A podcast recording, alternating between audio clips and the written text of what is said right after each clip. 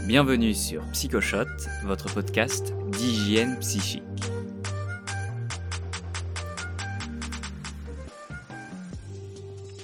Stressée, Émilie accepte l'appel de sa manager.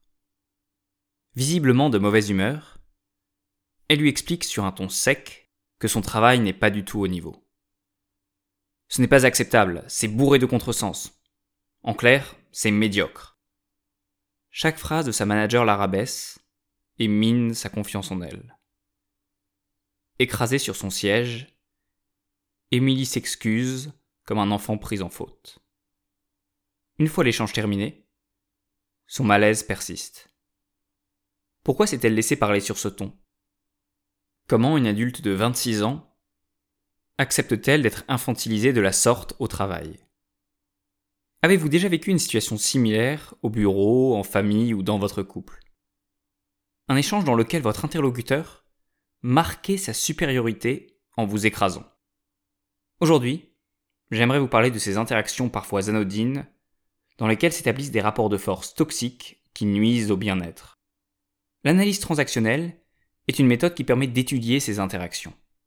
Attention, cette approche n'est pas validée par la science, mais c'est une grille de lecture qui m'a toujours semblé pertinente pour améliorer notre communication.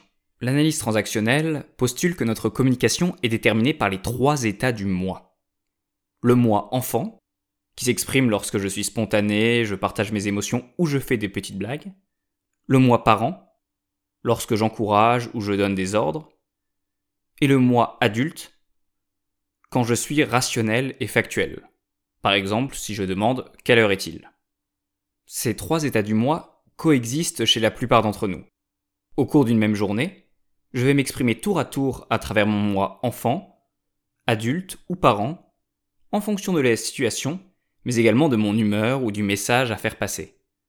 Par exemple, dans ce podcast, je passe tour à tour par ces différents états. Je suis adulte lorsque je partage des études scientifiques, parent si je vous donne des conseils, et enfant quand je fais de petites blagues plus ou moins réussies.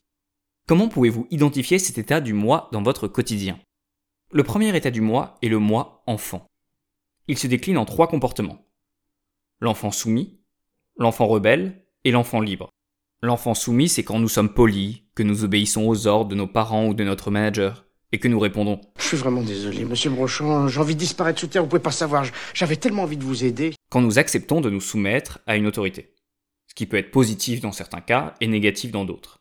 Nous communiquons en enfant rebelle lorsque nous nous opposons à des directives. Non, je ne suis pas d'accord, je n'accepterai jamais.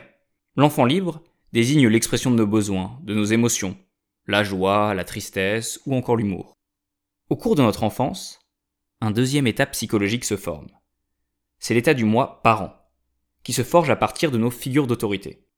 Nos parents, mais aussi des professeurs et des mentors divers. Nous sommes dans le moi parent quand nous exprimons nos jugements, nos préjugés, nos opinions politiques, nos valeurs. Le moi parent exprime l'ensemble de nos croyances sur le monde. Non mais ce que je veux dire c'est que le racisme vient surtout de l'ignorance et de la bêtise des gens, mais bon on est tous des êtres humains quoi. Quand nous sommes dans l'état parent, nous sommes dans une posture de supériorité par rapport à notre interlocuteur. Cet état du moi se décline en deux comportements distincts. Le parent nourricier, qui s'exprime lorsque nous sommes dans une posture de coach, que nous donnons des conseils ou que nous valorisons quelqu'un, et le parent normatif, qui s'exprime lorsque nous sommes dans une posture d'autorité, que nous donnons des ordres ou que nous critiquons. Mais bon, on est tous des êtres humains quoi. Attendez, c'est pas avec ce genre de phrases bateau et consensuelles qu'on va faire évoluer le débat. Camille, c'est pour dire des conneries pareilles, ça vaut mieux que tu fermes ta gueule, hein. Le dernier état à se former est le moi adulte. L'adulte est en contact avec la réalité. Il prend des décisions basées sur l'analyse des faits. Il est factuel et rationnel. Il n'est donc pas dans le jugement et les émotions. C'est l'image de Monsieur Spock dans Star Trek ou de Sheldon Cooper. Nous avons donc trois états du moi. Enfant, parent, adulte, qui se décline en différents rôles. Enfant soumis, enfant rebelle, enfant libre, parent nourricier et parent normatif. Alors la question que vous vous posez sans doute, faut-il mieux privilégier un état psychologique plutôt qu'un autre? La réponse est non. Les états du moi sont complémentaires. Chaque état a son versant positif et négatif. Si je coach un collègue pour sa présentation, je suis en mode parent nourricier positif. Je l'encourage pour qu'il gagne confiance en lui. A l'inverse, si je fais constamment les devoirs de mon enfant à sa place, je suis parent nourricier négatif. Je l'empêche de prendre son autonomie. Si un directeur donne des ordres en situation de crise, il est en mode parent normatif positif, puisqu'il aide l'équipe à s'adapter dans l'urgence. A l'inverse, s'il dévalorise un collaborateur, il est en mode parent normatif négatif. Pourquoi est-il si important de comprendre ces différents rôles? Tout simplement parce que cette grille de lecture permet d'identifier les situations toxiques et de vous en extraire. Réfléchissez à une relation dont vous n'êtes pas satisfait, qui vous met mal à l'aise.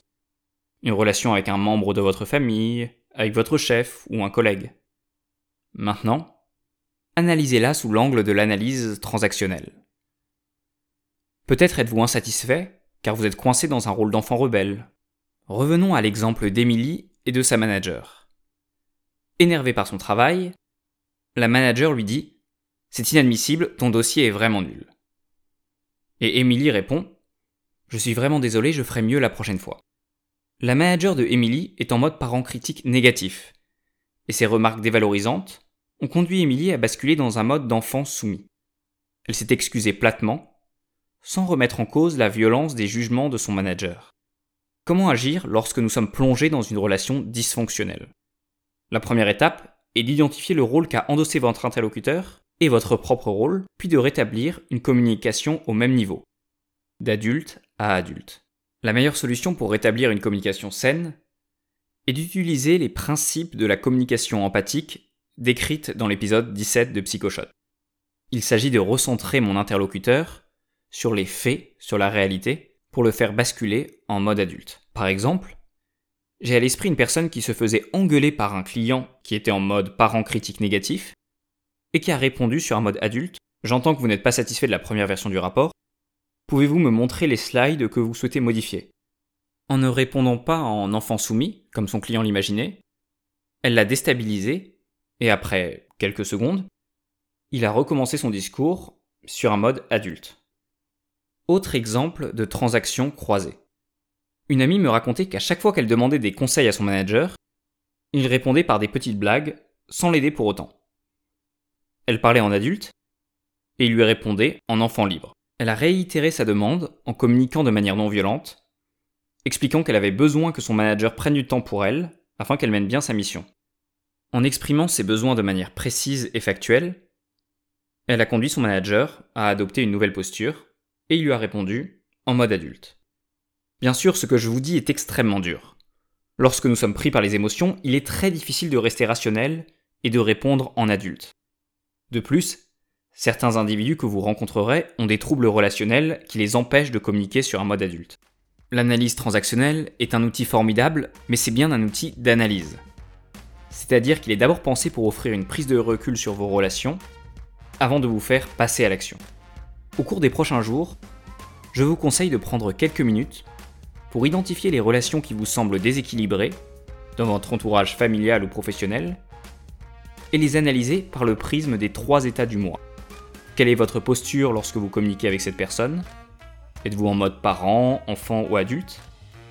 Et comment vous répond-elle?